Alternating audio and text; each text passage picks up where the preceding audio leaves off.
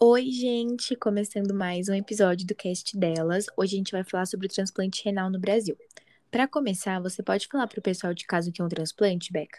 Oi, gente! Claro, Lê. O transplante é, na real, um procedimento cirúrgico que é a reposição de um órgão, que pode ser o coração, pulmão, pâncreas, fígado e rim, que é o que a gente vai tratar hoje. Ou tecido, que é a medula óssea, ossos ou córneas, de uma pessoa que está doente, que é chamado receptor, por outro órgão ou tecido normal de um doador vivo ou morto. Falando mais especificamente do transplante dos rins, é uma opção de tratamento para as pessoas que sofrem de doença renal crônica avançada. Lembrando que seus próprios rins ficam onde estão, ao menos que estejam causando hipertensão ou infecção. Esse processo funciona assim: um rim saudável de uma pessoa viva ou falecida é doado para um paciente que sofre de insuficiência renal crônica avançada.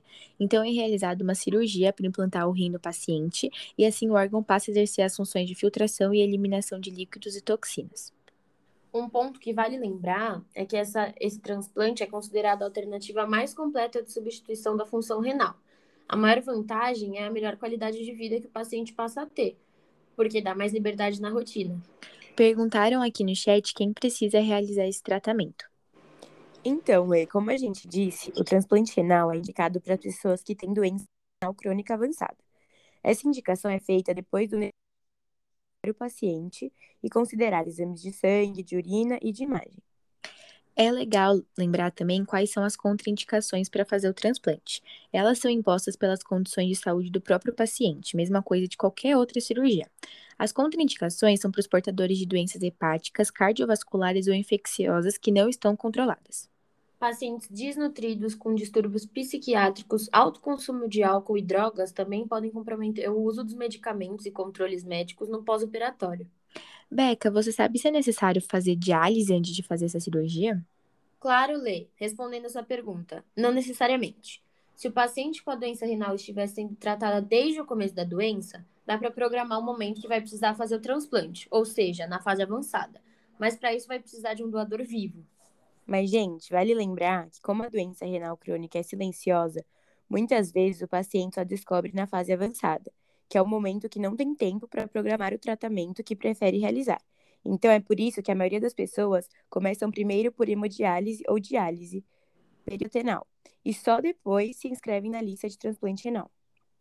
Agora a gente vai falar sobre as pessoas que podem doar o rim. Então, gente, existem dois tipos de doadores: os vivos, que podem ser parentes ou não, e os falecidos. Nos falecidos, os rins são retirados depois do diagnóstico de morte encefálica e depois da permissão dos familiares.